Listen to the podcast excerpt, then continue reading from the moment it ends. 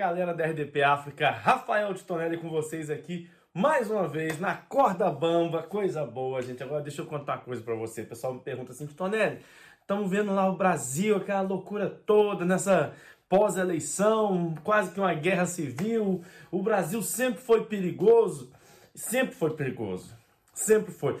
E ó, eu vou, vou contar a história. Eu conheço, tem um amigo que é, é da, é, mora na, na comunidade lá, também conhecido como favela, e aí tava me contando como é que é, é, é o tratamento lá, como é que é a, a, o tribunal do crime, que tem vários tipos de tribunal do crime lá, né? Várias formas de agir. Isso depende de como o, o, morador é, apronta. Se ele aprontou, fez uma barbaridade, é, é, de um jeito. Se fez um crime mais leve, cometeu uma infração mais leve, que de, tem o tribunal do crime e tem o, o o, o, que o pessoal precisa fazer, né, é para se comportar bem dentro da favela aqui. Não é bagunça, não. Os traficantes comandam o negócio lá, o negócio é, é, é bem feito. Para eles lá é bem feito. E aí o que aconteceu? Ele falou que um amigo dele é, foi pego traindo é, é, a mulher com a mulher de um vizinho. E isso na favela é crime. É crime, não, isso é crime. Vão levar ele lá por Celcinho do Tonhão. Celcinho do Tonhão era um cara filho do, do Tonhão, que foi um traficante muito famoso lá no Morro do Jorge Turco lá. Aí levou ele lá pra, né, pra, pra, casinha lá do Celcinho do Tonhão, onde o Celcinho, né, dava um jeito nas vítimas lá, na, nas vítimas não, né, na, nas pessoas, né, que vamos falar vítima, que fica muito pesado nas pessoas que cometiam ali suas infrações na favela. E aí o, Celcinho Tonhão sentado lá, limpando a unha com um palito de dente, assim, aí o cara chegou e falou assim, aí Celcinho, trouxemos aqui, ó, fulano aqui, ó, foi pego traindo a, mulher com a mulher do amigo ainda, do vizinho.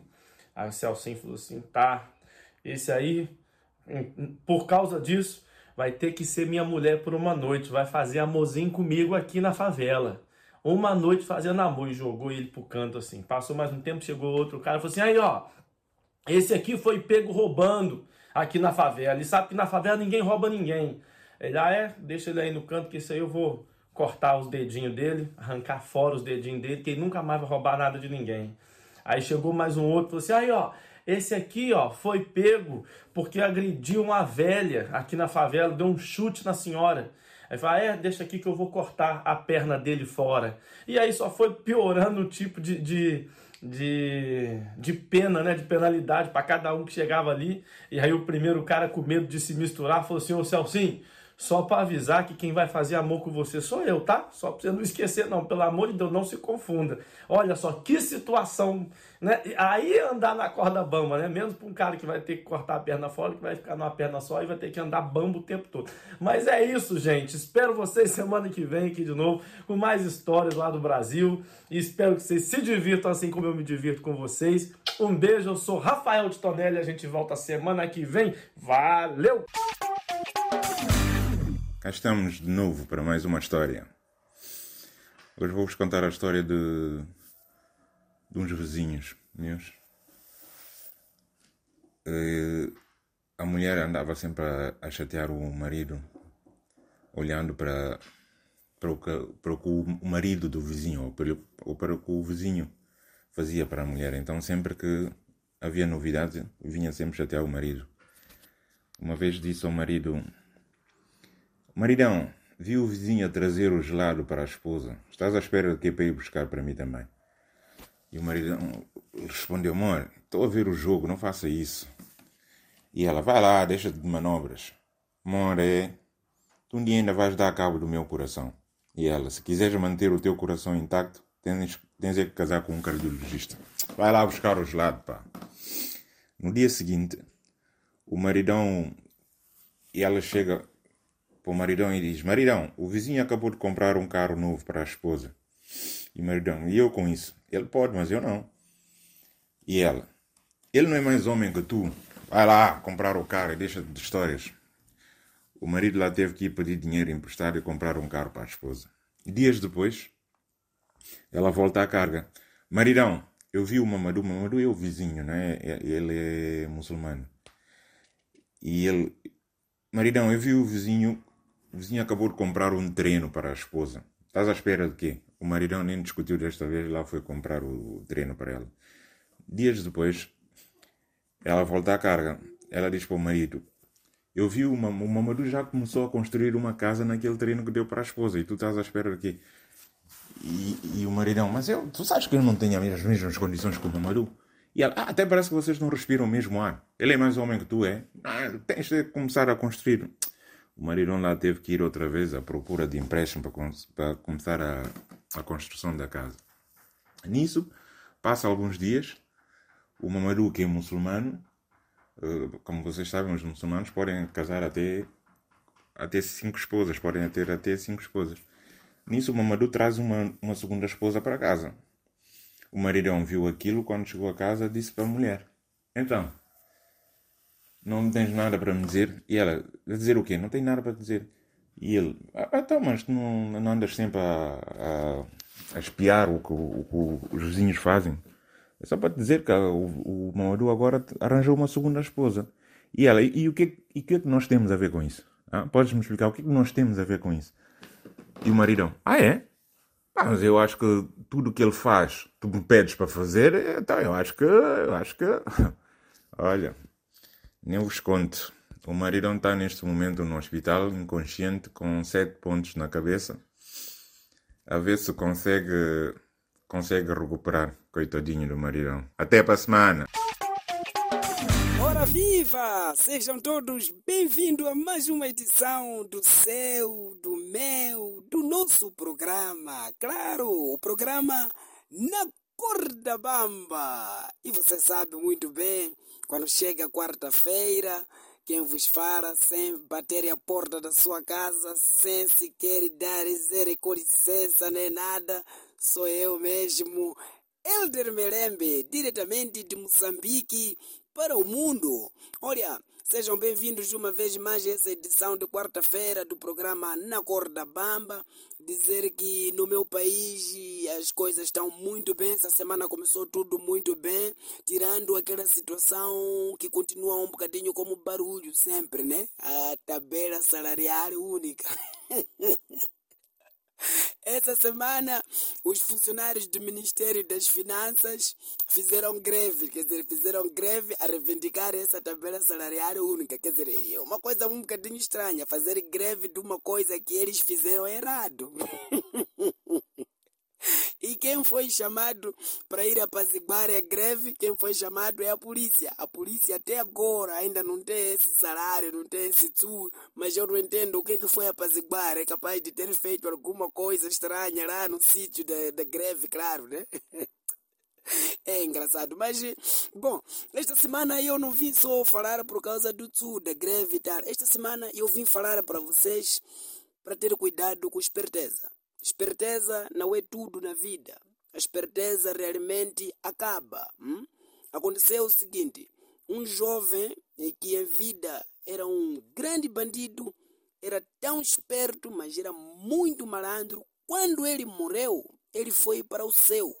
Quando chegou lá no céu, o anjo teve que lhe mostrar três portas. Ali tinham três portas, então ele tinha que decidir escolher uma das portas para entrar. Então ele diz para aquele anjo: Eu quero a porta número 3. O anjo abriu a porta número 3.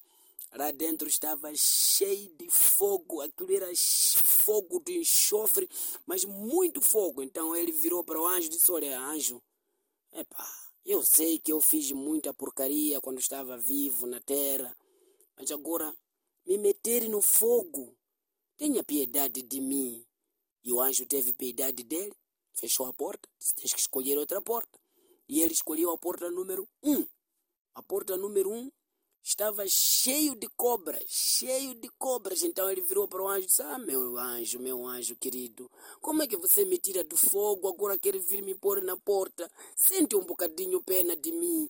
E o anjo, na verdade, sentiu pena, fechou a porta e disse para o fulano: Olha, querendo como não, só ficamos com uma porta. E você vai ter que entrar nesta porta, querendo como não. Ele disse, ah, não há problema. Então abriram a porta número 2. Quando abriram a porta número 2, aquilo estava cheio de pessoas em pé, porque aquilo na verdade era uma fossa. Estava cheio de pessoas com porcarias mesmo até na cabeça. Então ele disse, pá, aqui mais ou menos eu posso entrar. Então o anjo disse, entra. Ele entrou, ficou em pé. E o anjo fechou a porta. Passados cinco minutos, só se ouviu uma voz. Mudemos de posição. Cabeças para baixo e as pernas para o ar. a esperteza do furado acabou.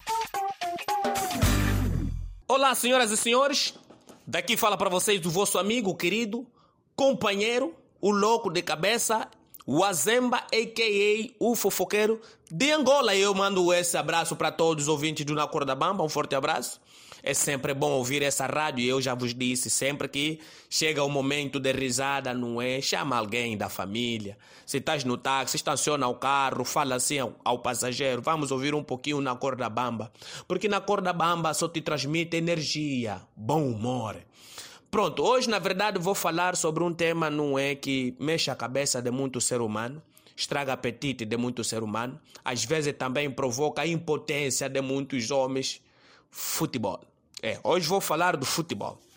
Sempre me questionei, na verdade, sobre o futebol, mas nunca entendi o que significa futebol. Por exemplo, o futebol aqui em Angola só se fala do Petro de Luanda. Por exemplo, o Petro de Luanda aqui em Angola está se comportar tipo o MPLA, nunca larga o poder, sempre na liderança. Sim, porque o seu arquirrival sempre foi o primeiro de agosto. Eu não sei o que se passa com o primeiro de agosto, não é? Primeiro de agosto já não consegue alavancar as suas energias de anterior. Eu também estou aqui a me questionar, será que é através do, do manjore que foi encontrado, não é um arguído, não, como é que se diz o rico quando é gatuno, arguído, sei lá o que. O primeiro de agosto está desaparecido, então o Petro de Luanda tem comandado o futebol nacional. Sim, sim, tem comandado o futebol nacional. Pronto, tudo isso deixou-me várias dúvidas sobre o futebol. Foi assim então que procurei o meu avô, que entende tão bem sobre o futebol, e eu não sei esses mais velhos que já estão à beira da morte, entendem tão bem o futebol. Eles são capazes de te contar, não é? A história dos primeiros jogadores, não é? Que usaram chuteira, que só trocaram depois de dois anos. Mas então, por isso eu sempre questiono o meu avô. Aí fui ter como avô, perguntei ao avô: Avô, o que é o futebol? Aí o meu avô disse: o futebol é quando dois grupos de loucos, com 11 elementos a cada grupo, brincam com a bola, até que um grupo ganha. Por exemplo, em Angola, o Petro de Luanda sempre a ganhar. Em Portugal, por exemplo, o Benfica joga com o Sporting, no final do jogo, o Benfica ganha.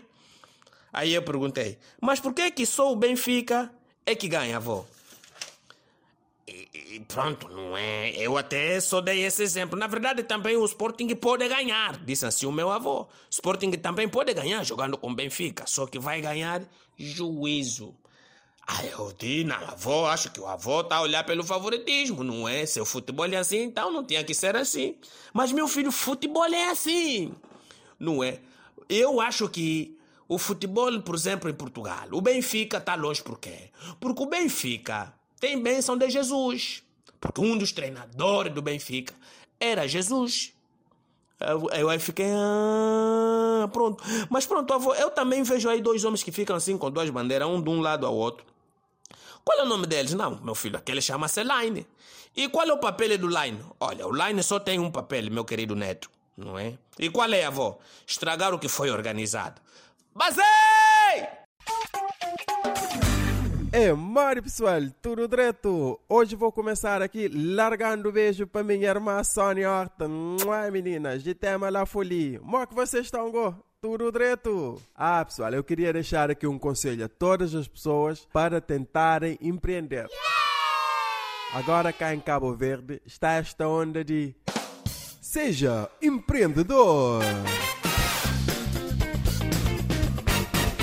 Não espero por ninguém. Desgovelha-te, tora os teus paus. E então, pessoal, como aqui em Cabo Verde está complicado arranjar trabalho, eu entrei na onda também. Agora sou empreendedor. Bora! Mas, pessoal, olha, é muito bom ser o teu próprio patrão. É muito bom ser dono do teu próprio destino. Olha, eu, por exemplo, eu sou o meu próprio patrão e eu sou dono do meu próprio negócio. Eu gosto, eu gosto. O lado bom de ter o meu próprio negócio é que eu sou o meu próprio patrão, né? Então ninguém manda em mim. É, quer dizer, ninguém, vírgula. Porque se eu sou o meu próprio patrão, é porque eu também sou o meu próprio empregado. Então, se eu sou meu empregado é porque eu mando em mim. E, e, isso fica muito confuso, porque aí, se, se eu não estiver satisfeito e eu quiser ir embora, aí fica muito, mas muito difícil, porque eu tenho de pedir permissão a quem? Aí eu tenho de pedir para mim. Mas todos que me conhecem sabem que eu tenho meu defeito e eu não gosto muito de dar permissão a nada.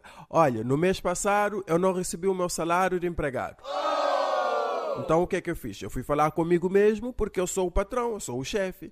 Então eu percebi uma coisa, pessoal. Eu percebi que eu sou um grande caloteiro, um caloteiro da primeira.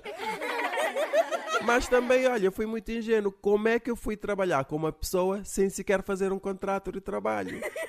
É claro que isto ia dar problema. Agora, sou um empreendedor e não tenho nenhum dinheiro no bolso. Então o que é que eu faço? Olha, nem sei. Aliás, sei sim, acho que vou pedir demissão, porque caí nesse golpe de ser empreendedor e agora sou meu próprio chefe. E eu reparei que eu sou uma pessoa muito difícil de lidar. E eu não sou lá muito social, diga-se de passagem. E agora, passar oito horas por dia comigo mesmo, sinceramente ninguém merece. E pronto, olha, estou farto disso já, agora vou pedir a demissão. Mas vou pedir a quem? olha, olha, olha. Acho que não vai ser possível pedir a demissão, porque senão eu vou ser obrigado a me pagar o subsídio de férias, subsídio Natal, e eu não tenho dinheiro para isso. E seria muito prejuízo para mim como patrão, né? E pronto, e agora o que é que eu faço? Bom, não faço nada, continuo a trabalhar, não peço demissão porque eu não quero me pagar. Mas eu também tiro as minhas folgas. Hoje, por exemplo, pedi licença para ir tirar o certidão de nascimento e vou ficar o dia inteiro fora. Espero que eu, como patrão, não dê por isso. Ai, meu Deus. Bom, pessoal, já viram que ser empreendedor e seu próprio chefe tem seus desafios. Olha, pensem bem antes de entrarem por aí, porque eu já vi empreendedores que nunca aparecem no trabalho porque o empregado não trabalha e o chefe, que é o patrão, nunca está no trabalho para ver que o empregado não trabalha. Bom, pessoal, vamos ficar por aqui e para vocês que querem empreender, fiquem bem. Um abraço!